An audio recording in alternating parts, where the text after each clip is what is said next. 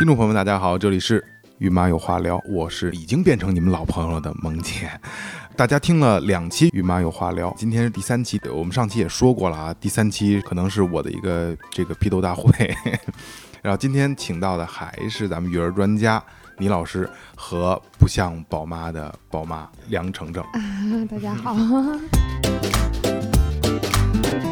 所有听众的宝妈们说，就拿出你们对孩子那一万点的耐心，拿出十点来给宝爸，其实他们会做的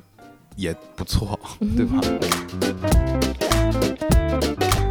因为你想你在大喊大叫的情况下，体能消耗多，你的呼吸的频率是受到影响的，很有可能在这个子宫收缩的过程当中，然后呢，宝宝这个时候。他的胎盘的供血供氧减少，因为子宫收缩，供血不是减少吗？你再加上大喊大叫，你的呼吸调整不到一个好的一个频率上的话，很有可能给宝宝的这个缺氧的状况雪上加霜。